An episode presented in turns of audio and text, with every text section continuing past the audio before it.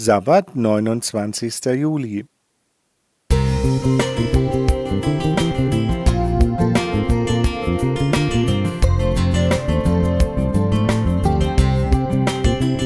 Ein kleiner Lichtblick für den Tag.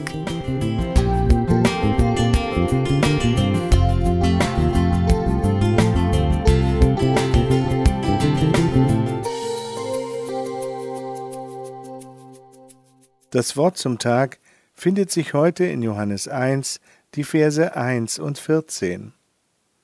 Im Anfang war das Wort, und das Wort war bei Gott, und Gott war das Wort. Und das Wort ward Fleisch und wohnte unter uns, und wir sahen seine Herrlichkeit, eine Herrlichkeit als des eingeborenen Sohnes vom Vater, voller Gnade und Wahrheit.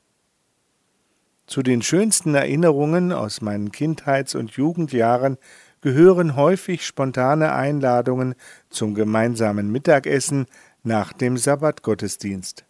Wenn ziemlich beste Freunde mich fröhlich mit nach Hause nahmen, war es mit dem Mittagessen nicht getan, denn die Hauptsache folgte meist anschließend, der supergemütliche Nachmittag. Da ging uns der Gesprächsstoff niemals aus und oft landeten wir dann völlig überraschend bei sogenannten Ewigkeitsthemen der ganz speziellen Art. Welche biblische Persönlichkeit möchtest du auf der neuen Erde als erste kennenlernen? Da hatte jeder seinen persönlichen Favoriten, und die Liste der großen Namen reichte natürlich von Adam und Eva über Mose und Daniel bis zu Petrus und Paulus.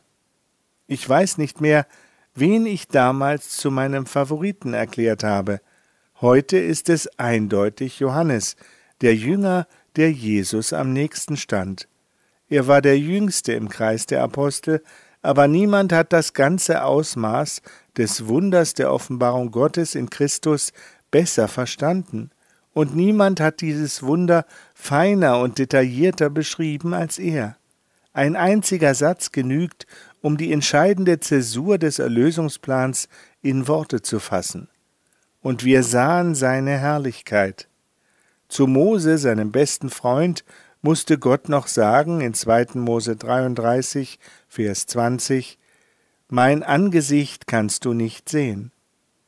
Der menschgewordene Gottessohn aber konnte die Bitte seines Freundes Philippus, ihm den Vater zu zeigen, mit der faszinierenden Feststellung aus Johannes 14, Vers 9 beantworten. Wer mich sieht, der sieht den Vater.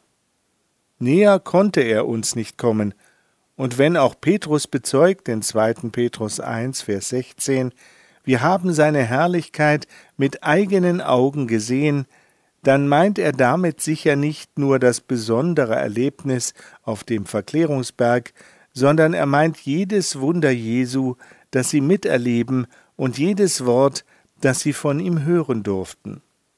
Sehnst du dich auch manchmal danach, mitten im Alltag ein ganz kleines Stück der Herrlichkeit Gottes zu erleben?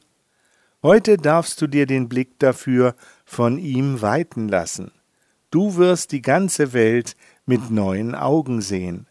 Friedhelm Klingeberg Musik